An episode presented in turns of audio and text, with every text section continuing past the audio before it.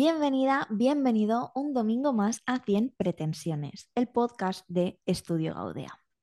Hoy tengo una invitada que nos va a hablar de un tema que yo sé que preocupa mucho. Ya me voy a encargar yo de hacerle preguntas que yo sé que tú vas a tener, que tienen que ver con esos primeros momentos de empezar a delegar o de mm, eh, cómo gestiono que todo este negocio funcione. Bueno, un montón de cosas que creo por experiencia que a todas mis clientas les pasa, os pasa a todos, a mí me ha pasado y que es muy importante tener a alguien con un conocimiento muy profundo de esto que muchas veces damos por hecho que deberíamos saberlo, pero en realidad no y vamos a verlo hoy. No me entretengo más, dentro, intro. Pretendo que me leas, que te quedes con un hilo, que interpretes la marea, le pongas tu latido, que ocupes tu parcela y te salgas al pintar. Pretendo que me veas cuando estoy en mi sitio, que no me des más tregua y que haga yo lo mismo, que llevas siempre tierra y salgamos a remar. Cien pretensiones, cien pretensiones. Noemí, buenos días, tardes, noches, cuando nos escuchen, tardes para nosotras. Bienvenida, ¿cómo estás? Gracias, muy bien, muy contenta de estar aquí contigo. Yo más, yo más, porque me encanta además la temática. Yo no, no, lo sabes porque no nos conocemos demasiado, pero yo desde el principio, principio empecé a delegar con asistente, he tenido proyectos, he, he, tocado todas estas cosas, así que me parece pues realmente un temón. Cuéntanos, eh, ¿cómo te defines tú? ¿Cómo me defino? Madre mía, pues yo soy, eh, soy muchas cosas, ¿no? Uh -huh. Soy una persona que ahora soy muy abierta, muy extrovertida, pero vengo de ser muy introvertida, ¿vale? Uh -huh. Este sería un, un, punto que he cambiado muchísimo a lo largo de los años. Soy una persona rockera, soy una persona eh, que me gusta mucho la diversión, pero también valoro mucho la determinación, la constancia. ¿Y a qué me dedico? ¿no? ¿De qué vamos a hablar? Creo, no sé. Tú mandas aquí, ¿eh? Es tu terreno, tú mandas. Eh, ¿De qué vamos a estar hablando más? Mundo profesional. Pues ahí me dedico más a la gestión de proyectos. Mi trayectoria uh -huh. ha sido sobre todo muchos años en el mundo corporativo y en tema de análisis de negocio, ¿vale? Business Analytics, que la llaman, vale. ¿no? Cómo que saco de la chicha de mis datos para luego tomar decisiones mejores. Me formé ahí, me fui creciendo en ese ámbito y luego ya me pasé más al mundo de gestión de proyectos. Y ahora en mi negocio a nivel de marca personal sigo, sigo por ahí. Vale, nos vamos a meter ahí por supuestísimo, pero antes me ha llamado mucho la atención y me gustaría que me contaras cómo es o qué te hace a ti pasar de ser una persona introvertida a extrovertida, cómo te has definido. Uy, pues eh, pasan, pasan muchos años de un punto al otro. No sé si ahora, eh, ¿no? Todo esto de introvertido, extrovertido, eh, no sé cómo lo definiría ahora mismo, ¿no? Si soy realmente una persona extrovertida o no. El tema es que eh, sí que en, en, el cole, ¿no? Pues me costaba mucho mostrarme. ¿no? Yo me cerraba uh -huh. en mi cueva con mis libros, con mis cosas, con mi mundo, mi música, y yo ahí estaba bien. ¿no? Entonces la conexión, sobre todo con otras personas de mi edad, cuando era bueno, pequeñita, muy jovencita, era algo que, que me costaba. ¿No? que no sabía muy bien ahí cómo, cómo encajar. A medida que me fui haciendo mayor, pero te estoy hablando ya igual de universidad, uh -huh. me permití ser, oye, pues vamos a irnos abriendo, ¿no? O sea, estas personas no me conocen de nada, no tienen en su cabeza ninguna etiqueta sobre ti que diga, no es que esta persona es introvertida, es que esta persona está con sus libros, o es que esta persona es así o asá.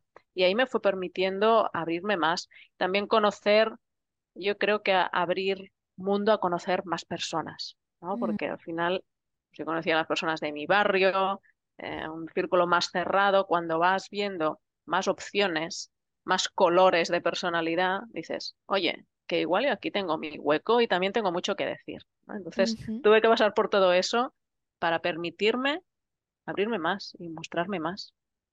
¿Crees que es necesario esta apertura de la que hablas, este conocer personas de cara a tener un negocio propio? Sí, totalmente.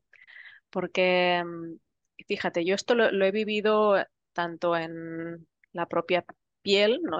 al seguir transformándome y pasar de cuenta ajena, cuenta propia, como también en la piel de amistades, colaboradores, clientes. Entonces, yo lo que veo sobre todo es que cuando estamos más en cueva, sea cual sea tu cueva, ¿vale? No tienes por qué definirte como una persona introvertida para sentir que estás en una cueva, porque puede ser que no te atrevas a hacer ciertas comunicaciones con tus clientes, con tu equipo, con tus compañeros. Entonces, estás en cierta forma en tu cueva, ¿no? Te está- te puede costar marcar ciertos límites, el famoso decir que no, ¿no? Entonces, cuando nos cuestan toda una serie de cosas, en esos aspectos para mí estamos en la cueva. Entonces, muchas veces pensamos que si vamos a dar un salto, por ejemplo, el salto de cuenta ajena a cuenta propia, esas cosas van a cambiar, ¿no? Porque nos han metido mucho en la cabeza, vas a tener libertad, vas a ser tu jefe, eh, vas a estar en la piscina mm, con el portátil y el mojito, ¿no? Nos meten muchas veces Sí. eh, tópicos de estos, mm, vamos, preciosos, pero preciosamente cierto, erróneos. no sé si lo habéis intentado, pero no os llevéis nunca el portátil a la playa porque no se ve nada con el sol, es una mierda y no vas a poder trabajar y ni, ni piscina, ni playa, nada. el portátil donde tiene que estar. Sí.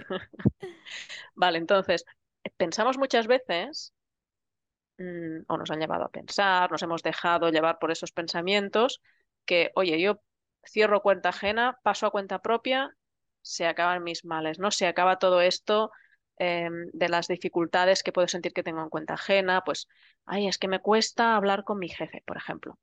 Eh, me cuesta entenderme con mis compañeros de equipo. Me cuesta X, me cuesta decir que no, me cuesta lo que sea. Y vas a saltar a cuenta propia y de golpe eh, el mundo va a cambiar, ¿no? O incluso saltar de una empresa a otra, o saltar de un proyecto propio, con tu propio negocio, a otro. Pero las cosas no cambian porque sí. Al final, eh, si tú no cambias desde dentro, si tú realmente no dices, bueno, ¿qué es lo que está sucediendo? ¿De qué estoy escapando? ¿Por qué estoy haciendo estos saltos? ¿Los hago porque realmente es un escalón más en la vida que quiero tener?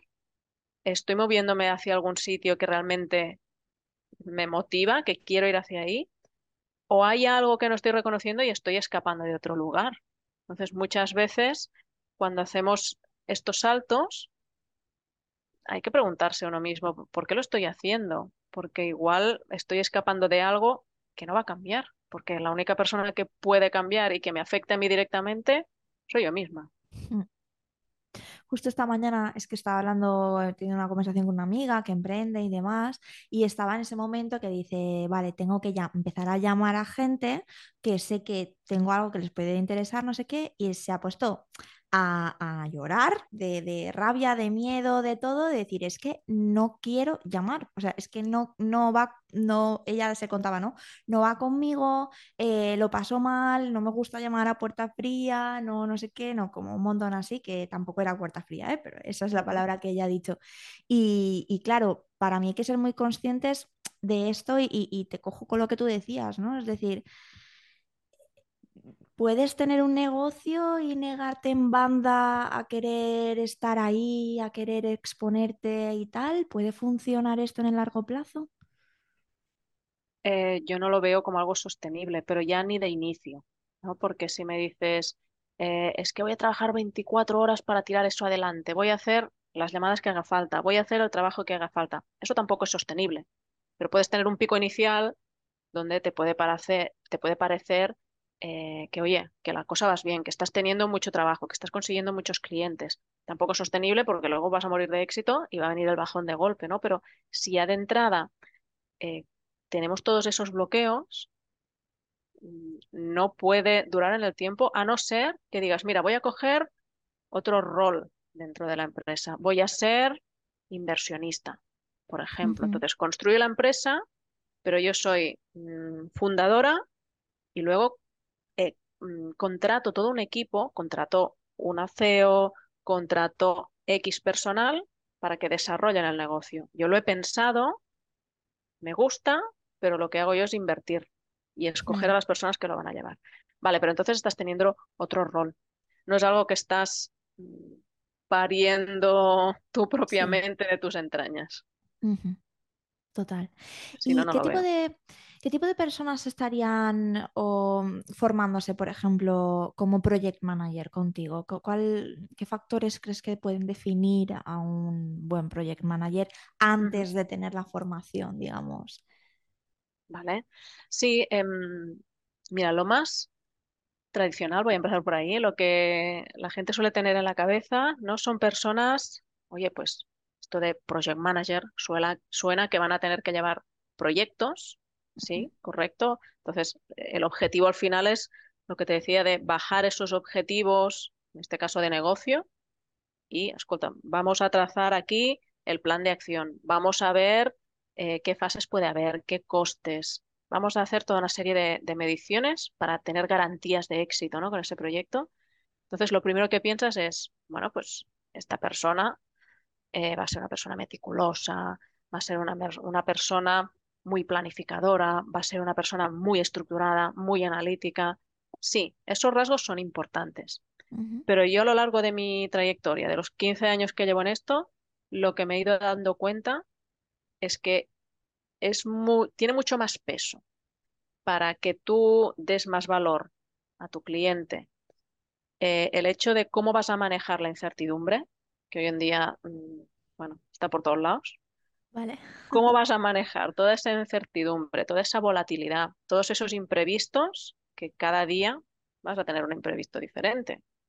Pues, cómo hace, cómo afrontas todas esas situaciones te va a dar mucho más eh, peso que no el hecho de ser una persona súper planificadora. Es decir, que esos conceptos más tradicionales para mí no deben suponer una barrera, ¿no? Yo, yo tengo mentorizados que son muy creativos, ¿no? Y ellos se pensaban, no, es que yo, no pensaba que el rol de project manager pudiera encajar en mí. Bueno, pues que esta crea- creatividad, si la encauzas bien y la llevas hacia cómo resoluciono mi día a día, ¿no? Cómo soy rápido para encontrar posibles vías de actuación, eso te da una versatilidad que si eres una persona extremadamente controladora y organizada, no digo que no pueda ser tu profesión, pero te va a costar mucho más responder a esta, incertidumbre, a estos imprevistos. Te vas a poner más nervioso, necesitarás trabajarte mucho más, ¿no? Cuanto más controlador, menos flexible seas,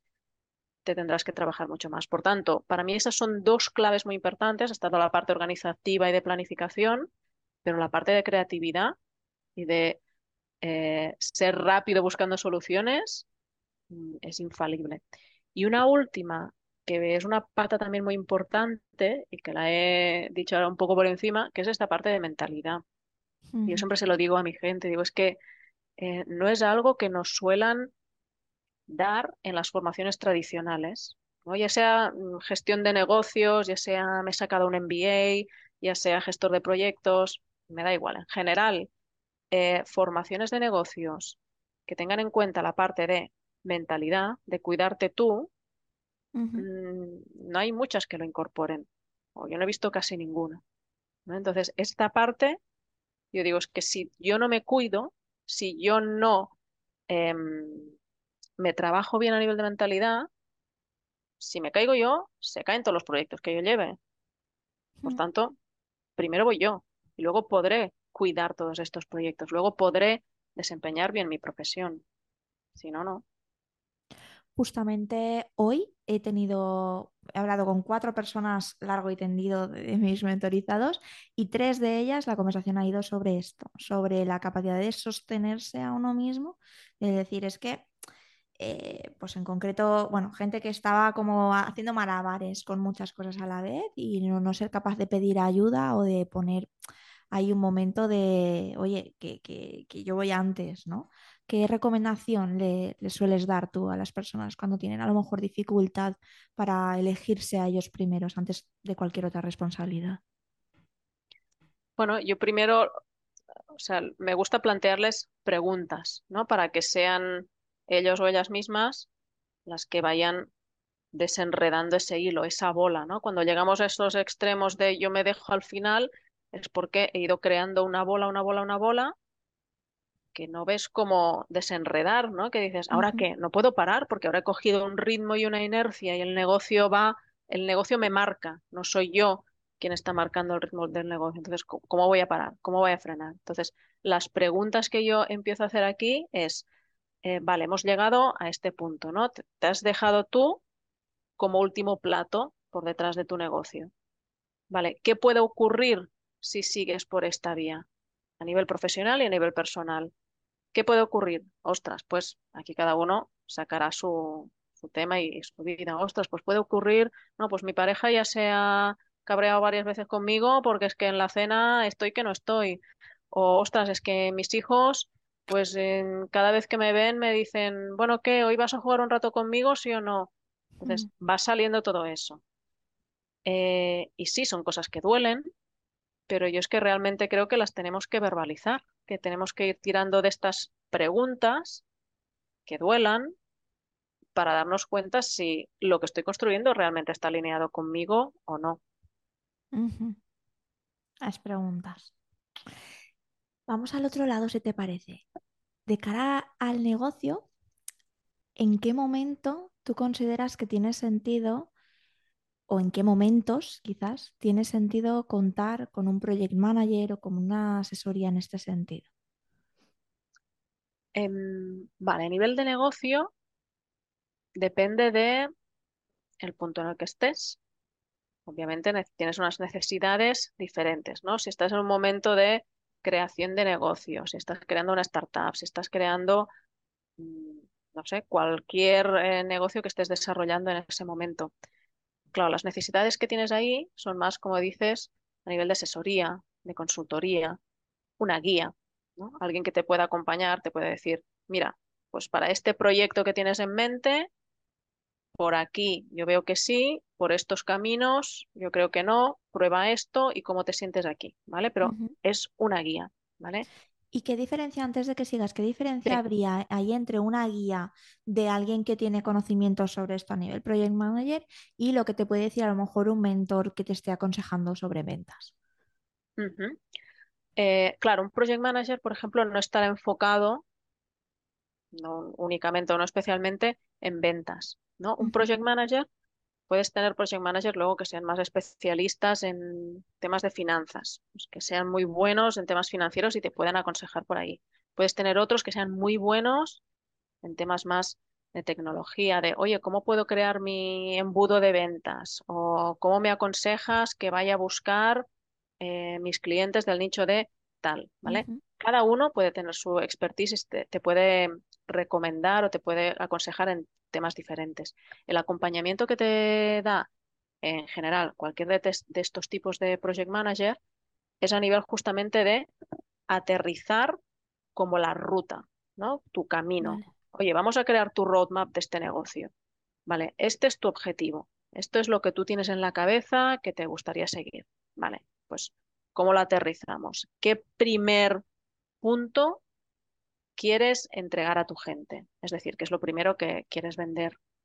¿Cómo lo podemos vender? ¿Qué recursos vamos a necesitar? Ya sea dinero, ya sea si necesitamos colaboradores, todo esto es lo que vamos bajando a tierra para que se pueda llegar al objetivo, ¿no? Es como que te hacen tu mapa de, de la excursión, tu mapa de la cima de la montaña. a X meses vista o sea, el factor tiempo es ahí determinante, ¿no? El factor tiempo también es importante, ¿no? Que cuando empiezas, pues dirás, es que no sé, pues necesito hacer pasta ya.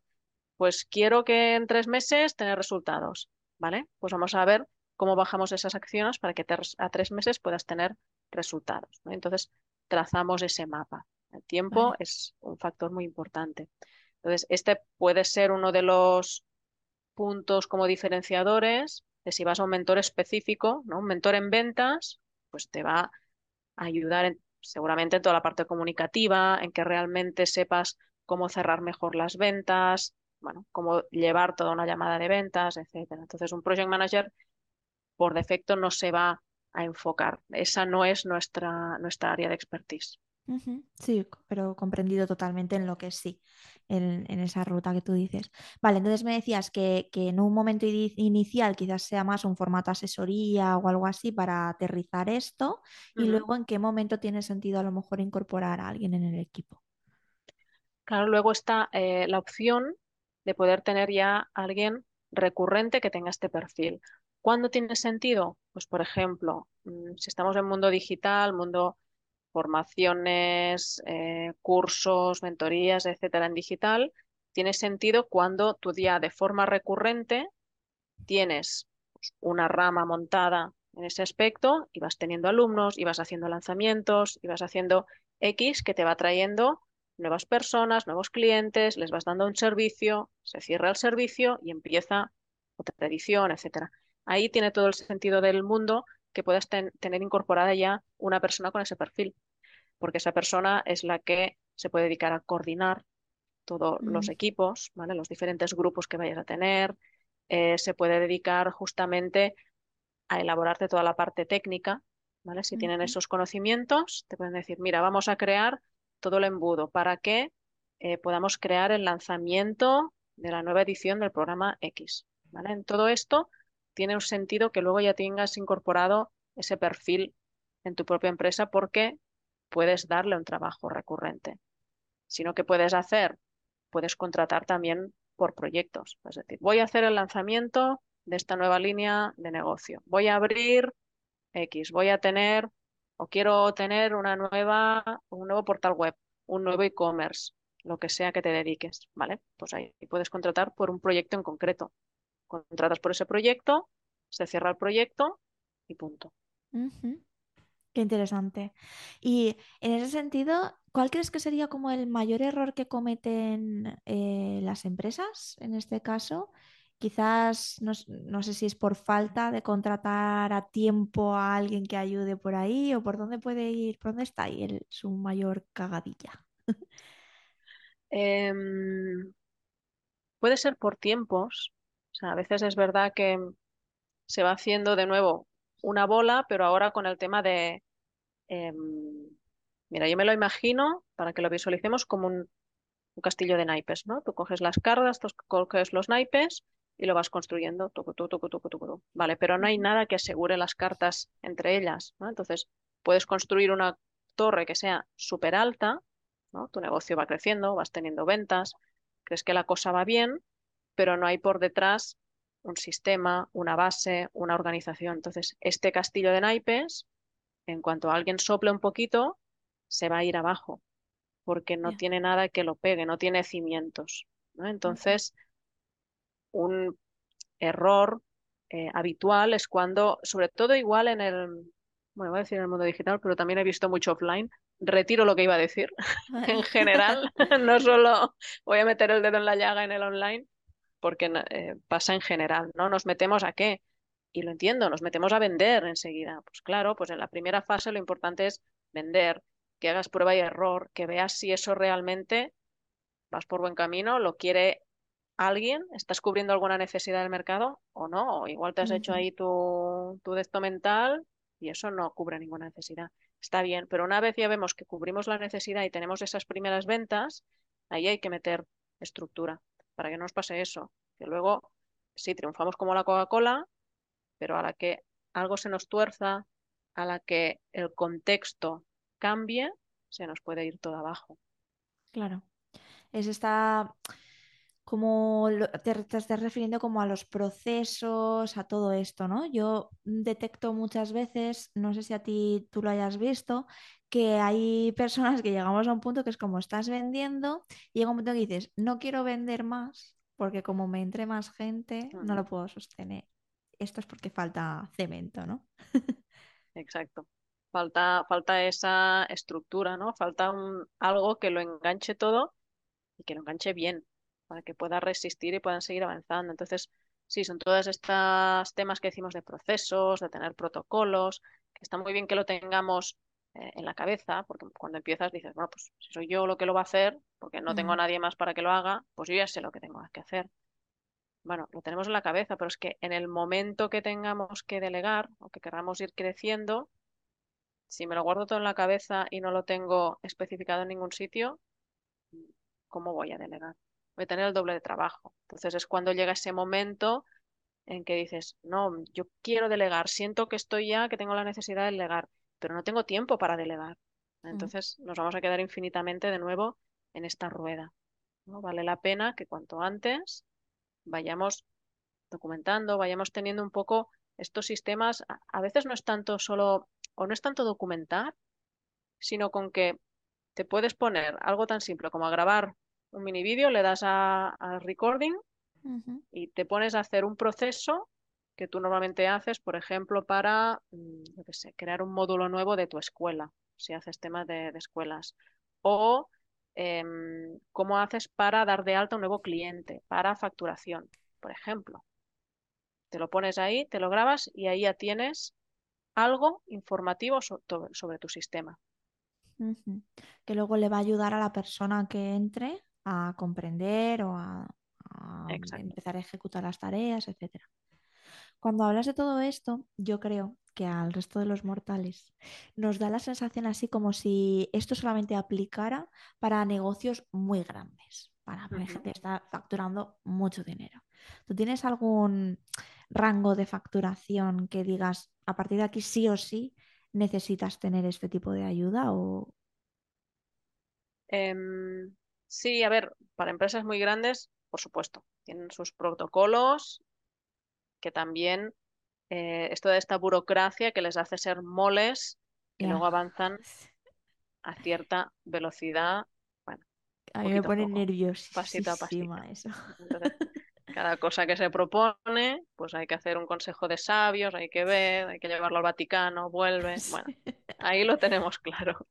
Em, negocios más pequeños, bueno, una opción es que te lo hagas tú mismo, que te formes en ello y que, oye, voy a aprender cómo se maneja todo esto y la estructura inicial básica, lo que tú dices, para que no tengas la sensación ni de que estás perdiendo el tiempo, ni de que esto no está escalado a la dimensión de, de tu negocio actual, te formas y te pones a hacerlo. Em, negocios que ya tengan, no hay una, no hay un punto de facturación fijo, ¿no? Pero yo te puedo decir, por ejemplo, si eres un, un negocio unipersonal, ¿vale? Y estás ya a partir de cinco mil siete mil diez mil al mes, prepárate, ten toda esta em, estructura, ¿vale? O sea, prepárate, ten a alguien que te pueda asesorar para construir todo esto.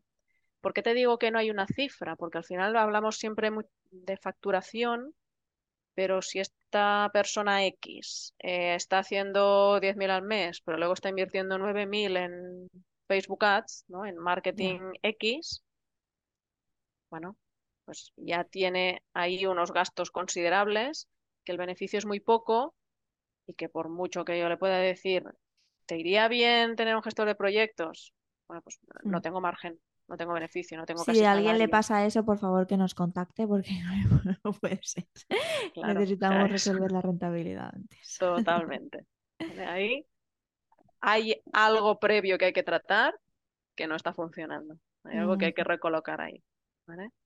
Eh, si tenemos un beneficio bueno, pues a partir de, ya te digo, 5.000, 10.000 con un negocio unipersonal, hay que ir creando esa estructura. ¿Tengo que esperar hasta ahí? No, no tienes por qué esperar hasta ahí, porque al final podemos tener esas asesorías, esas consultorías, o podemos contratar a una persona a nivel de proyectos. Que te decía, oye, voy a hacer el lanzamiento anual de mi programa Pepito, ¿no? Entonces ahí se acumula el 50% de la facturación que tengo del año, ¿vale? Pues igual vale la pena que si eso va a ser el 30, 40, 50% de la facturación de tu año, inviertas en una persona que te pueda dar más garantías de que eso vaya a tener un buen resultado. Vale. Y entonces también estás diciendo que es posible, eh, sobre todo en esas fases iniciales, hacerlo tú, tú mismo, ¿no? Es decir, por, por lo menos formarme en esto. Y por lo que estoy entendiendo, eh, dirías que tiene sentido empezar a formarse relativamente pronto en lo que es tu, la constitución de tu negocio y todo, o sea, en aquellos primeros meses para empezar a construir sobre algo ya sólido, o mejor lo que te decías, primero validar, por ejemplo me lo invento, ¿eh? Primero valida. Si una vez ya sabes que tu programa funciona, que se vende y tal, entonces empiezas a meterte a formarte en esto. Sería un buen momento. Sí, yo, eh, o sea, yo podría decir ahora, sí, cuanto antes mejor, que se formen, que contraten a alguien, mm, pero no es lo que creo, de verdad. Vale. Lo que creo de verdad es que primero tienes que hacer, em, bueno, me sale ahora la, la Vena Project, eh, tus sprints que la llamamos, ¿no? Al final tienes que ir Mm, haciendo tu prueba y error, tienes que hacer tu proceso de, venga, voy a probar por aquí, voy a vender esto de esta forma, que voy a proporcionar estos beneficios. Y empiezas a hacer llamadas, lo que comentábamos antes. Lo primero es saber si eso tiene un interés o no, porque si no, ¿para qué me voy a poner a sentarme, a crear una estructura, ¿no? Que muchas veces está todo en nuestra cabeza, pensamos que va a ser el pelotazo del Sí. año y luego que costes hundidos ahí, mm, más y más y más y más. No, entonces, lo primero que aconsejo, tienes que vender, tienes que probar el mercado. Estoy vendiendo lo que a la gente le interesa, venga, pues vamos a probar. Aquí no funciona. Cambio de público y puede funcionar, bueno, vamos a probar. Y cuando ya dices, ostras, creo que le he dado en el clavo, porque ya me están viniendo clientes que no es uno de casualidad, sino que van viniendo poquito a poco, vale, le he dado en el clavo, ahora tiene sentido. ¿Cómo lo Mm, he hecho? ¿Qué estoy haciendo? Ahora voy a crear la estructura. Vale, perfecto. Me, me queda clarísimo y espero que a los oyentes también, porque para mí esto es una parte muy importante, Si que no a queda veces claro, les metemos luego un examen, ¿eh? Sí, sí, sí. O sea, es como que a veces yo siento que la gente se empieza a poner como tareas eh, de, pues eso, lo típico, que me hago la web, me hago no sé qué, invierto, invierto, invierto, invierto, antes de saber si lo que tienes entre manos funciona, ¿no? Se vende o no. Y claro, eh, pues después tenemos mogollón de decepciones o hay gente que dice, llevo tres años emprendiendo y no he tenido no sé qué. Exacto. Y es un Mira, les aconsejo, si me permites, aconsejar a tu audiencia, que igual ya lo has hablado en, en otros temas de los podcasts, pero relacionado con este proceso de prueba y error, eh, que se guíen por el método Lean Startup, que busquen en Internet. Hay un libro mítico, pero hay muchísimos que te hablan de esta forma, ¿no? Lean Startup al final es eso, es estoy empezando con este negocio, pues voy a ir haciendo todos unos circulitos donde primero voy a planificar algo pequeñito, oye, producto mínimo viable, ¿no? Venga, ¿cuál es el mínimo viable para que yo entienda si eso puede tirar adelante o no? Es esto, perfecto. Voy a ejecutar esto Voy a ver cómo se vende eso y luego voy a medir lo que ha sucedido, qué ha ido bien, qué ha ido mal, qué puedo corregir. Y ahí tienes que ir iterando un montón de veces este circulito para que realmente, muchas veces la gente eh, te dice ahí, pero esto va a ser infinito, pero voy a tardar un montón. ¿Y cuántas veces tengo que estar iterando? Mm, créeme, ¿eh? acabará siendo mucho más corto si lo hacemos así que si, como tú dices, nos ponemos a crear el gran palacio, la super web, el super de esto de contenidos, ¿no? El calendario de contenidos, una currada para que luego realmente tenga que virar hacia otro lado. Pues sí. Y esto que dices, eh, yo me pongo en la piel un poco de con las personas con las que trabajo y demás y cómo nos pueden estar escuchando y realmente es que suena un poco a, palabras mayores, ¿no? Como decíamos antes. Y quería preguntarte, para ti, ¿qué importancia tiene el, el hacer todo este proceso en tu camino emprendiendo y todo eso de la mano de alguien, con este, con esta ayuda, con un mentor, con una guía, con un grupo? ¿Cómo lo has vivido todo este proceso? ¿Llevas con mentores desde el principio? ¿No? Sí, yo desde el inicio, porque incluso en mi etapa corporativa, dentro de la empresa, ya había estas figuras del mentor. Entonces ya había una figura que no era tu jefe directo, ¿vale? Una persona que, digamos que ni pinchaba ni cortaba realmente en tus responsabilidades, en tus asignaciones, en cómo ibas evolucionando, pero te daba un punto de vista externo, ¿no? Al final era una persona que había pasado por lo que tú estabas pasando en ese momento, que ya estaba en una, una posición superior, pero no relacionada contigo directamente, y justamente te hacía ese, ese mentorizaje, ¿no? Te, te iba aconsejando, le podrías preguntar, etcétera. Entonces, yo ahí tanto fui ya mentorizada como yo fui mentora de otras personas. Entonces, yo tenía claro que mm, fuera donde me fuera, yo quería seguir eso, porque a mí me funcionaba. Por los dos lados a mí me funcionaba, tanto como men- mentorizada como mentorizando. Entonces, en cuanto decidí, oye, quiero montar algo por mi cuenta, ¿qué es lo que me motiva? ¿Qué es lo que me mueve? ¿Qué quiero yo llevar fuera siendo mi propia jefa, lo que decíamos antes? Y desde ese momento busqué, ¿vale? ¿Qué mentor entonces me puede ayudar en esto? Y empecé ahí a, a tener mentores porque es que para mí es súper importante tener este, este acompañamiento, ¿no? Y, y hay muchos tipos diferentes de mentores, ¿no? Y algo que yo al irme también profesionalizando en este sector, en el sector de la formación y la mentoría, también me he dado cuenta de, eh, vale, ¿qué mentora quieres ser, Noemi? esta es una pregunta que yo me hacía también, ¿no? ¿Quieres ser la mentora de eh, súper empática, de palmadita en el hombro, de no pasa nada, todo está bien, vamos a tu ritmo? ¿Cómo quieres ser? Entonces, a veces he sido esa mentora y ahora he ido evolucionando a un una forma un poco más cañera, ¿no? Porque al final es, sí, puedo ser esta mentora que te da la palmadita en el hombro, que te acompaña, que no digo que en ciertos momentos no sea válido y no tenga buenos resultados, pero lo que también buscamos muchas veces es ese mm, accountability partner, ¿no? Que le decimos. Mm. Entonces, a mí me encanta poder tener una persona que me guíe y que realmente me haga ese papel y me haga espabilar. Me haga espabilar en los momentos en que me vienen bajones, porque es que a todos nos vienen esos momentos de, uff, ¿y si, y si no? ¿Y si por aquí no es? ¿Y si debería escoger otro camino?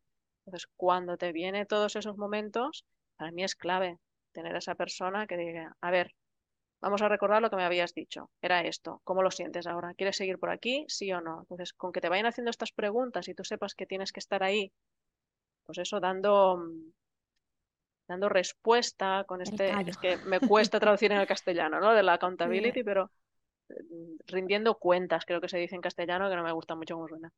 Pero que lo tengas ahí marcándote, mm, para mí es casi indispensable. Ese compromiso para mí sería, ¿no? Como tener a alguien que tal. Yo lo que noto es que creo que nosotros mismos Fíjate, es que es un poco una paradoja, porque tú vas a terapia o a procesos así de desarrollo personal y en realidad a lo que te enseñan es a escucharte, a poner límites, a tal, ¿no? Y todo eso está genial y es absolutamente necesario. El problema es que cuando tienes un negocio necesitas, desde mi punto de vista, también evolucionar y que crezca, que venda, que eso te sea rentable, porque si no es que para qué lo tienes, no tiene sentido, ¿no? Entonces, para esta parte no necesitas tu versión permisiva contigo de, bueno, pues estoy mal, pues ya el mes que viene. Claro, y ahí lo que tú dices, si de repente tienes una persona que es más cañera, que te está diciendo, eh, espabila nena porque me has pagado para esto y quieres estar en otro sitio y tal, yo noto que con nosotros mismos tenemos esa tendencia a bueno, me respeto y además como que socialmente parece que está aplaudido porque te estás respetando y, no nos respetamos, ¿no? No sé si esto lo detectas tú también o cómo lo vives tú.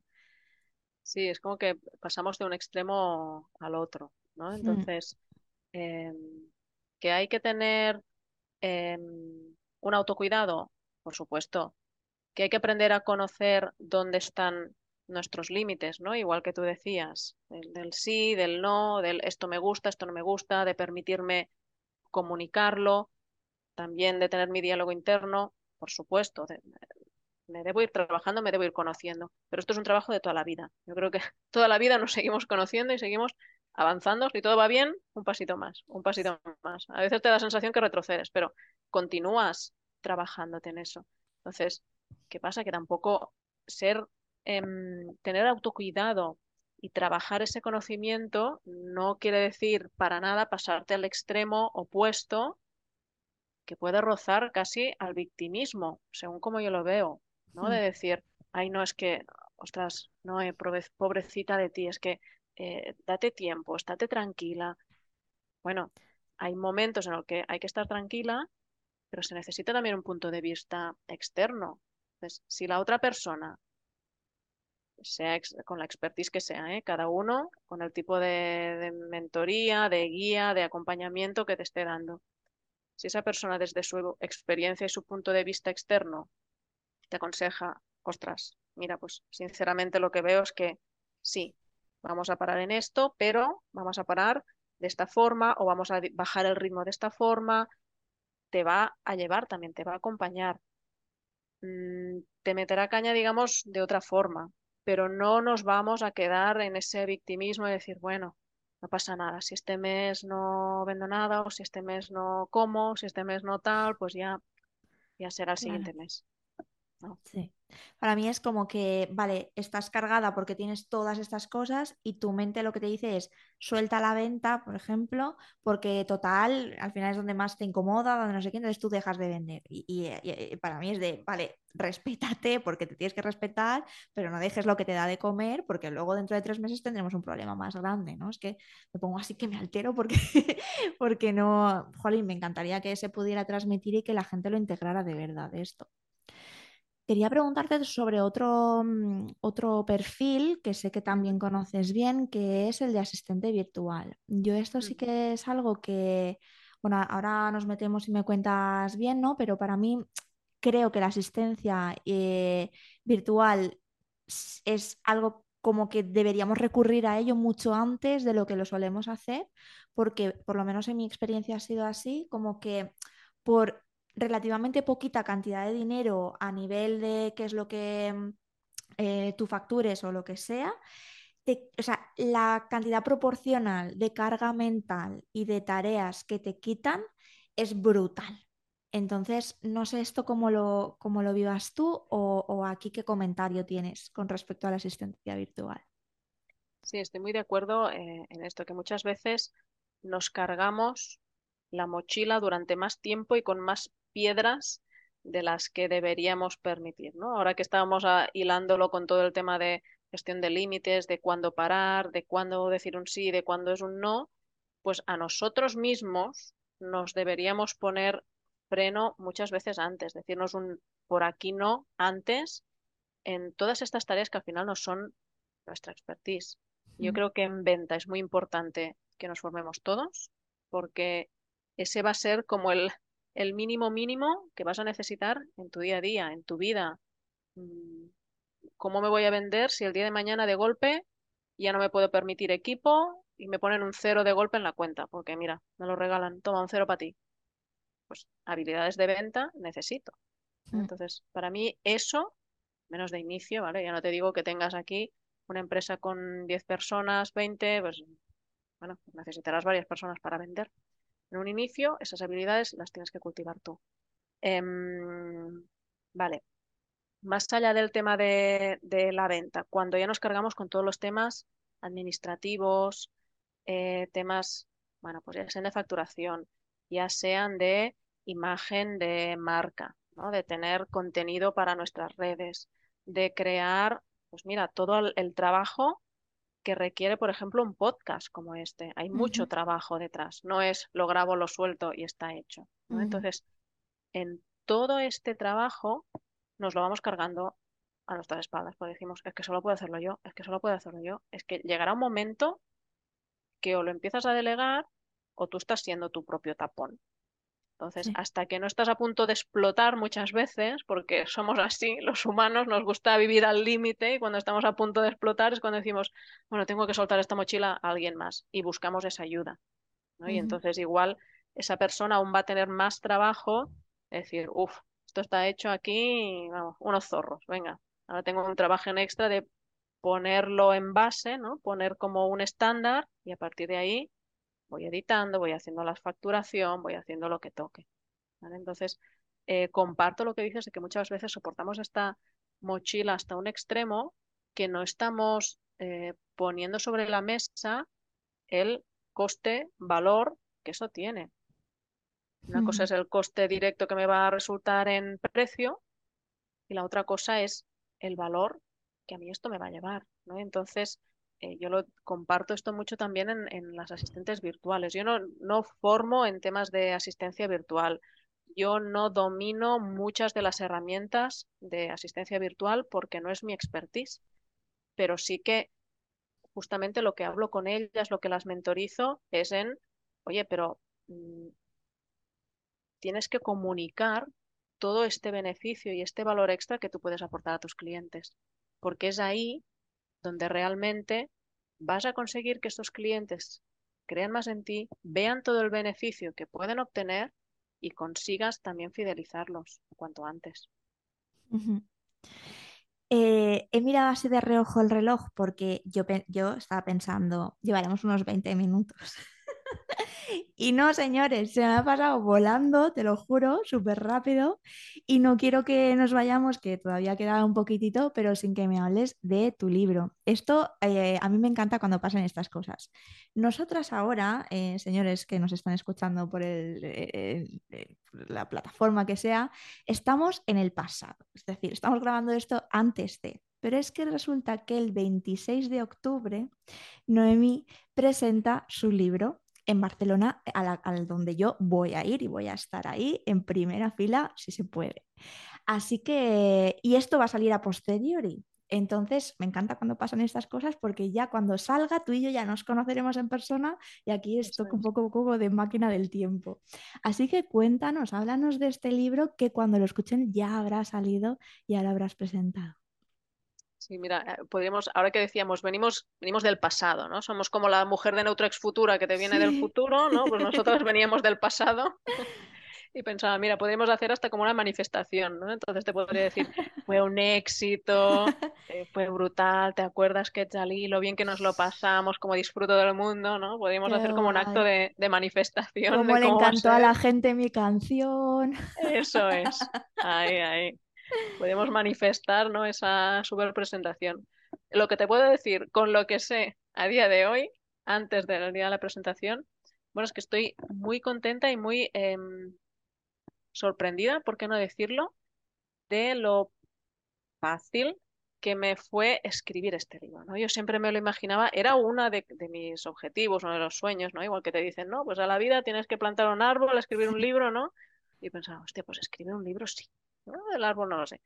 Escribir un libro sí que me me apetecía, pero lo veía, pues, como, bueno, toda una profesión, todo un, un trabajo eh, pesado y, y largo, Entonces, cuando vi que realmente em, mi propósito de escribir el libro no era escribir la gran novela, no era tener am, un aporte literario mayúsculo, no, era ayudar a personas justamente que hayan pasado por situaciones similares a las mías. Entonces, el libro que he escrito, em, el título lo he enfocado a Project Managers, porque se llama Project Manager, eh, trabaja menos, gana más y evita el burnout, ¿no? Que parece que esté aquí vendiendo la panacea, pero en realidad no va enfocado solo a project managers, porque si le quitas el título de project manager, yo hablo de mis experiencias de vida en el trabajo, coordinando equipos, cagadas que yo he tenido, que ya por personas que ya lo han ido leyendo, ya me han dicho, ostras, qué identificada me he sentido en, el ca- en este capítulo, ostras, me pasó lo mismo en este otro, qué bien leerte. Y...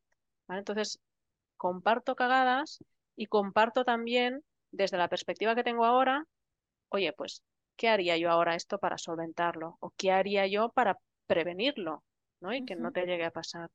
Entonces, ha sido muy fluido escribirlo porque al final he escrito sobre mi vida, ¿no? Cómo me ha ido. Mira, esto lo hice mal, por aquí lo hice bien. Es un libro de experiencias en el mundo de los negocios, vamos a llamarle. Eh, y nada, estoy muy, muy ilusionada y muy contenta por haberlo escrito. Y ya tengo idea de unos cuantos más, así que esto no va a parar. Dirías que un poco, cuando decías esto de quitando el project manager vale para todos, dirías que de alguna manera cada uno somos el project manager de nuestra vida. Totalmente. Sí, si es que al final eh, gestión de proyectos, pues bueno, pues no lo tendrás eh, profesionalizado, ¿no? No será lo que te dedicas, no tendrás la, la jerga, no tendrás igual unas pautas claras, pero ya sea por instinto, ya sea por experimentación, prueba y error, tú diriges los proyectos de tu vida, diriges tu propia vida, que como dices es el proyecto más importante que tienes, debes tomar decisiones en tu día a día debes hacer una gestión de riesgos para decir, mm, es que desde un riesgo tan tonto como, uy, va a llover, mm, salgo a pie, cojo el coche. Bueno, ahí estás haciendo una gestión de riesgos. Entonces, algo que nosotros hemos profesionalizado y hemos puesto unas bases ahí, lo hacemos en nuestro día a día. Entonces, Mm. en el fondo, todos somos eh, project managers de grandes empresas o de la mayor que podemos tener, que somos nosotros mismos. Sí, es que justo es esa la sensación que me da muchas veces que mis clientes, ¿vale? Que suelen tener hijos, no sé qué, pues la pareja, el negocio, de repente se pone mala la madre, de repente no sé cuántos, es como tienes que poder gestionar todas y cada una de las cosas y realmente, como decimos siempre, es que nadie nos ha enseñado a hacer esto de una manera eficiente, de una manera respetuosa contigo, de todas estas cosas. Así que yo lo voy a comprar. tu libro, que no lo tengo todavía, no he estado yo en ese grupo. Entiendo que has hecho como un grupito o algo así para que lo puedan leer hicimos, antes. exacto, hicimos una, mm, una preventa, entonces lo que hicimos con la- las primeras personas que lo adquirían, si me etiquetaban, si compartían en redes, hicimos un grupito donde yo les fui guiando pues en esta lectura, fuimos haciendo un, un curso. Entonces todas esas personas ya lo han leído claro. eh, y me ha ido súper bien a mí también para tener esos primeros feedbacks. Claro. Es que justo estábamos habla- estaba hablando y yo te decía, mira, a mí me pasa una cosa con el tema, por ejemplo, de la comida, ¿vale? De la alimentación. Yo cuando estoy estresada y estoy con curro o lo que sea, lo primero que dejo de hacer es cocinar. Entonces yo no cocino. Y puedo estar comiendo eh, sándwich o, ¿sabes? Con un huevo o lo que sea, el tiempo que sea. Y claro, esto es gestión, esto es gestión. O sea, que, que al final eh, parece que cuando ves de cosas y tal, ¿no? Es que parece que lo sabemos todo de esta vida. Pero en realidad, si tú vas con ojos de aprendiz an- ante cada oportunidad que tienes, ante cada podcast que escuchas, ante cada lo que sea, eh, sí, iba a decir esto que es una palabra como grandilocuente, pero es que sí te puede cambiar la vida si escuchas con atención. Totalmente. Somos aprendices constantes. Y si prestamos atención, como decías, eh, dejo de cocinar, ah, porque es lo primero que dejo de hacer. Bueno, pues estás gestionando tu, tu tiempo de esa forma. Entonces tú tomas esa decisión. Ah, y lo podría hacer de otra manera. Y si, bueno, te puedes empezar a plantear cosas, ¿no? Y al final no estamos haciendo otra cosa que abrirnos a, oye, igual hay otras alternativas. ¿Qué otras formas puedo tener yo de gestionar esto, mi día a día? Total. Pues sí. ¿Dónde te podemos encontrar, seguir, mm, cotillear, informarnos de tus cursos, de todas estas cosas? Pues mira, en mi web directamente, que es noemifreixas.com, que además ahora vamos a estar de estreno. Sé que hay muchos estrenos Mm, últimamente. madre mía. Tenemos ahí nueva web, bueno, no paramos. Ahí en noemifreixas.com eh, diría que es la forma más fácil porque a partir de ahí eh, tengo un descargable de cómo puedes accionar pues, tus planes de negocio, etcétera, y a partir de ahí quedan suscritos a la newsletter y vas a recibir información pues de tanto de servicios, o sea, te voy a vender si estás aquí, que no sepas, y también información de eh, charlas, podcasts en los que participo, como por ejemplo este. Bueno, comparto también píldoras que a mí me parecen de, de mucho valor para la audiencia. Guay. Vale, pues en tu web será noemifreixas.com. La dejaremos también en las notas del podcast para que podáis acceder. Y mm, antes de terminar, eh, yo estoy haciendo un pequeño juego con los invitados que vienen y que lo he visto en otro podcast, me lo he copiado totalmente, de que el invitado anterior te ha dejado una pregunta sin saber quién eras. Y Vaya, entonces a ti vaya. te toca dejarle otra pregunta al siguiente. La pregunta, la verdad que la tuya creo que es bastante facilita, se han portado bien porque veníamos de preguntas intensas y potentes, así que esta es más liviana, que dice, ¿qué es algo que te gusta, eh, que te gusta mucho comer y que te da, perdón, que no te gusta comer, que dices esto no me gusta nada, pero que te da rabia porque a la mayoría de gente sí? Ostras. Pues en realidad es una pregunta muy compleja para mí. Te voy a preguntar y te voy a decir por qué. Te voy a decir por qué.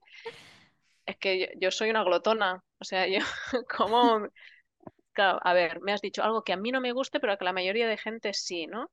Esta Ah, gente rara no. que dice no me gusta el queso y a todo el mundo le gusta el queso, pues Bueno, eso. el queso está buenísimo. Fuera de la sala, esas personas. Va, la he encontrado. La he encontrado, ver, sí, sí, sí. Eh, ay, qué vergüenza. Bueno, la nata. O sea, los típicos postres que siempre te ponen la dichosa nata al lado, no me pongas la nata. A mí no me pongas la nata. Pónmela al ladito, bien apartada, y así yo me la quito del plato y nos vamos a llevar bien. Pero cuando te empiezan a poner todo ahí lleno de nata, ¡guau! Y es Muy verdad que la bien, mayoría pues de sí gente cuando me ve que digo, sin nata, por favor, o sea, el, lo que sea, el culán, el no sé qué, o no sé cuántos, sin nata, me dicen, sin nata, digo, cómetela tú, eso no es tengo que decir que somos compis de eso, ¿eh? Así que he chocado porque yo tampoco, yo se la dejo ahí a Pichicos en la a mí me da hasta asco, te diría. No sé por qué. Vale, pues ¿y cuál es la pregunta que le dejas tú al próximo invitado o invitada sin saber quién es y sin ningún tipo de límite? Vaya, vaya. Ostras, pero esto se avisa antes, que Ah, ahora en ah. el directo. A ver, va. Eh, espérate, ¿eh? Vale. Bueno, mira, que nos cuente cuál es eh, su peor manía y que le da mucha vergüenza que lo vean en público. La típica manía de, ostras, no puedo parar de morderme las uñas y tengo siempre la voz de mi madre en la cabecita diciéndome, "Eh, ¿quién no te muerde las uñas? ¿Qué haces? Entonces, ¿no? Que te da vergüenza que te vean el resto ahí. Vale, me Venga, a encanta ver, porque a os ver qué manías salen. vosotros solos os estáis poniendo ahí eh, en la cuerda. Hay que darle un poquito de morbito a la cosa, ¿no? Genial, genial, yo encantada.